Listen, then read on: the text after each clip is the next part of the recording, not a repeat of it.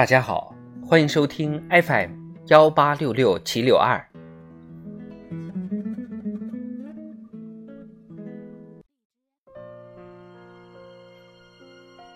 纳兰词七，一见如故。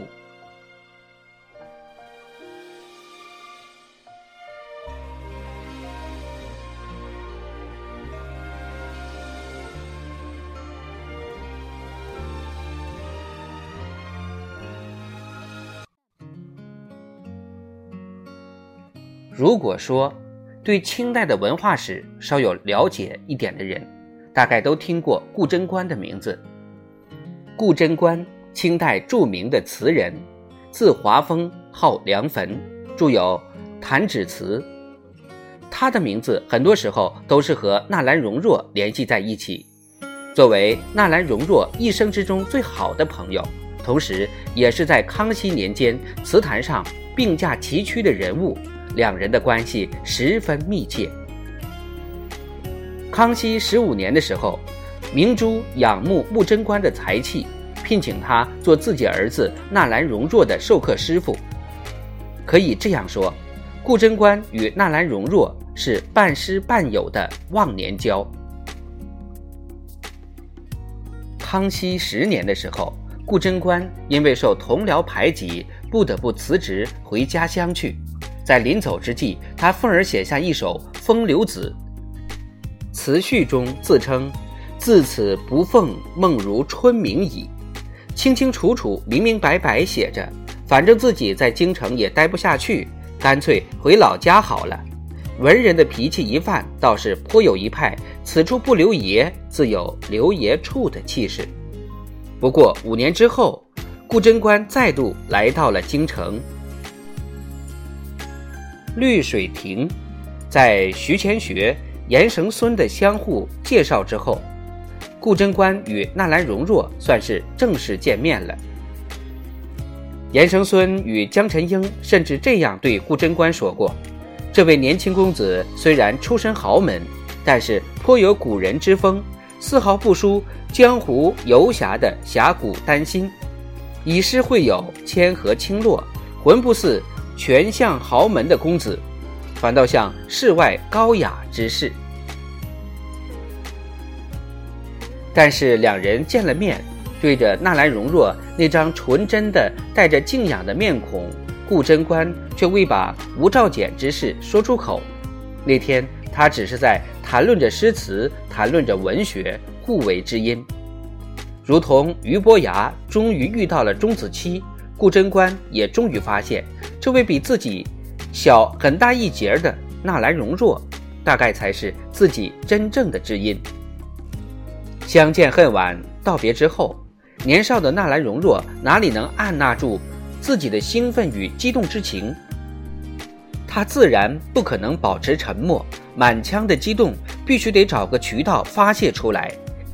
于是，便在一幅命名为《侧帽投壶图》的画上写下了这首。金缕曲送给了顾贞观。得也狂生耳，偶然间资臣巾帼，乌衣门第。有酒为交赵州土，谁会成生此意？不信道，竟逢知己，轻眼高歌俱未老，向尊前试尽英雄泪。君不见。月如水，共君此夜须沉醉，且由他蛾眉摇琢，古今同迹。身世悠悠何足问，冷笑置之而已。寻思起从头翻悔，一日新期千劫在，后身缘恐结他生理。然重诺，君须记。也因为这首词，纳兰容若正是在清代的文学史上留下了属于他的位置。《词苑丛谈》中曾这样称赞这首《金缕曲》：“此指清奇磊落，不啻颇老稼轩，都下竞相传写。于是教坊歌曲无不知有侧帽词者。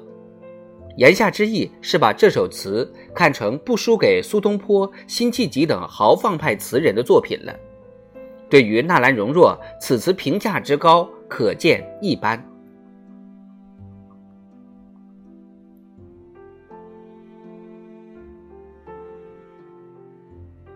人生得一知音足矣，然而又有多少人能像他这般幸运，寻找到自己的钟子期呢？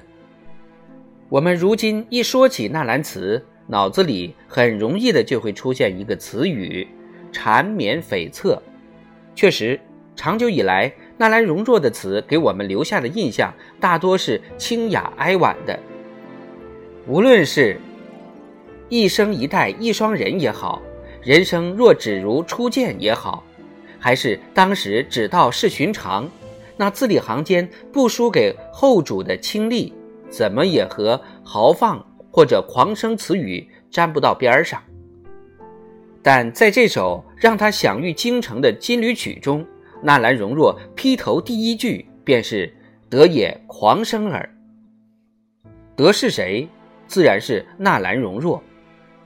他在与朋友的交往中，都是仿效汉人的习俗，自称程容若，俨然是名唤程德，字容若，与汉人的姓氏一样，所以他才会自称德。德也狂生耳。纳兰容若这里说自己其实也是狂放不羁的人，是因为天意无可抗拒，才生在了乌衣门第富贵之家。有酒为交赵州土，出自唐代诗人李贺的《浩歌》，买丝绣作平原君，有酒为交赵州土。意思是说后世既无好养门客士人的。赵国公子平原君，唯当买来丝线，绣出平原君的形象来供奉，取酒浇其坟墓及赵州土来凭吊。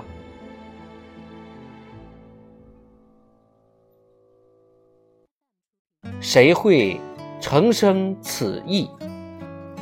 成生也是纳兰容若的自指，乃询问其他人，谁能了解我的这一片心意？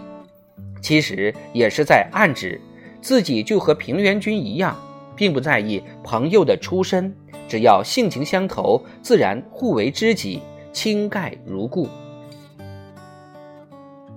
青眼高歌俱未老中，青眼代表着敬重的意思，出自唐代诗人杜甫的《短歌行》，赠王郎司职。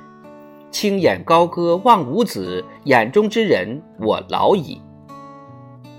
青眼的典故是来自于昔日魏晋时期的竹林七贤中的阮籍，此人出名的放浪形骸，据说能做青白眼，对讨厌的人就翻白眼，对高人雅士就露出眼珠做青眼。后来人就用青眼来表示对其他人的敬重。